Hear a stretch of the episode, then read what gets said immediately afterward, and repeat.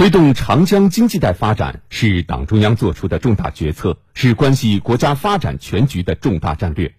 习近平总书记在党的二十大报告中，对推进长江经济带发展作出重要部署。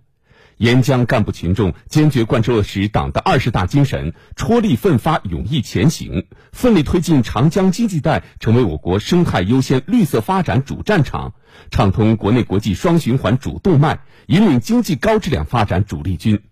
今天起，长江经济带十一省市新闻广播联合推出二零二三全国两会特别报道，对话长江，新潮逐浪。地处长江出海口的上海，是中国的经济中心城市和长江经济带的龙头所在。如何把这条引领全国高质量发展的巨龙舞起来？龙头重任在肩。今年一季度，上海重大项目建设按下加速键，一批充满活力的市场主体动如脱兔，卯足干劲，早早进入了繁忙的赶春节奏。系列报道：对话长江，新潮逐浪。今天，请听上海从春天出发，由上海台记者赵颖文、胡明觉、张艺莹采制。位于上海杨浦区的隧道股份城建物资军工路分公司，去年改建出了国内首座艺术封装的零排放绿色混凝土搅拌站。搅拌楼采用全封闭生产，有效减少扬尘噪音。工业废水经过循环处理后，可用于生产补水和车辆清洗。隧道股份城建物资副总经理徐海涛：以前我们那个比较老的原始的处理方法是这种沉淀完了以后，这个泥浆再通过固体垃圾再清运的。那现在呢，这些泥浆水通过活化处理以后，直接可以掺到我的搅拌用水里面，基本上就不外排了。从去年第四季度开始，大家就明显感到生产任务重了。这背后是北横通道、机场联络线、地铁崇明线等一批提升交通能级的重大工程。三五十米深的城市地下，纵横号、申通号、银龙号等一台台超大盾构机在不同点位同时轰鸣掘进。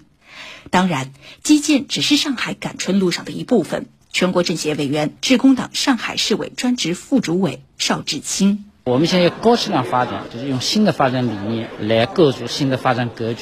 我理解下来就是什么呢？在数字化时代，更多的要数字经济和实体经济深度融合，催生新的产业形态。位于闵行大林浩湾的捷卡机器人是一家聚焦协作机器人的公司，目前已在全球汽车、电子、半导体等知名品牌的生产线部署了超万台机器人，还入驻新商业的消费场景，变身智能服务员。春节后首周，总部迎来了三年来第一波海外学员，也组织了数百人的队伍，马不停蹄地拓展全球版图。公司副总裁常丽，所有的营销端的同事第一时间到客户现场去跟客户面对面的沟通和访谈。春江水暖鸭先知，我们要把脚伸到水里去探取市场端、客户端。从第一阶段的一个信息反馈回来，其实整体的客户端的需求是不断去增加，大家对于市场的复苏其实是都有信心的。闵行不是上海唯一力推科创园区的地方。为春节档电影《流浪地球二》赞助过无人驾驶卡车的国家级专精特新企业西景科技就入驻了长宁区的上海归乡。定西路、愚园路一带文艺青年钟爱的拍照圣地，现在坐拥中科院上海硅酸盐所和上海微系统所两家百年老所，还聚集起黑湖科技、新微科技等新锐企业。长宁区科委副主任林静透露，他们正在摸索针对初创团队的创业保险，希望通过政策赋能、市场赋能，让更多科技企业在此生根发展。我觉得创业公司可以没有后路，但是我们要让创业者有后路。创业保险由政府园区买单，为创业者做一些假设，创业失败以后的保险的理赔。在这个春天，转变思路，助力企业家速跑，也已成为上海各区共识。一月二十八号，上海优化营商环境的行动方案更新到了六点零版。二月二十七号，联合利华上海研发中心就收到了全市首张一纸两用食品生产许可证。从长宁区市场监管局的角度，这是为市场主体增信心、稳预期。而按联合利华公共事务副总裁曾希文的说法。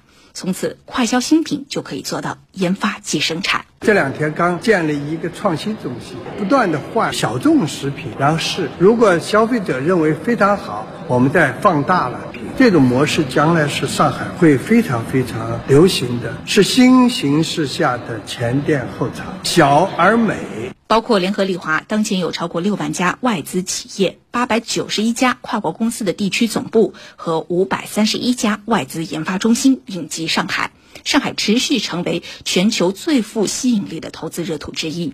欧莱雅的美妆经济、乐高的乐园经济、保时捷的汽车经济等，都在走出自己的道路。全国政协委员、德勤中国主席蒋颖前往亚欧美多国调研，也增强了对国内经济复苏的信心。很多的外国投资者跟我讲的是非常的直白，他们说他们的钱现在就等着投中国。这几年其实整个的全球经济都在面临一种挑战，他们是非常的急切的，因为中国的市场在这么多年来一直在起到全球经济的一个增长极和稳定级的一个作用。那我觉得在未来多年也会是这样的一种状态。人情春来早，奋进正当时。上海正在从春天出发。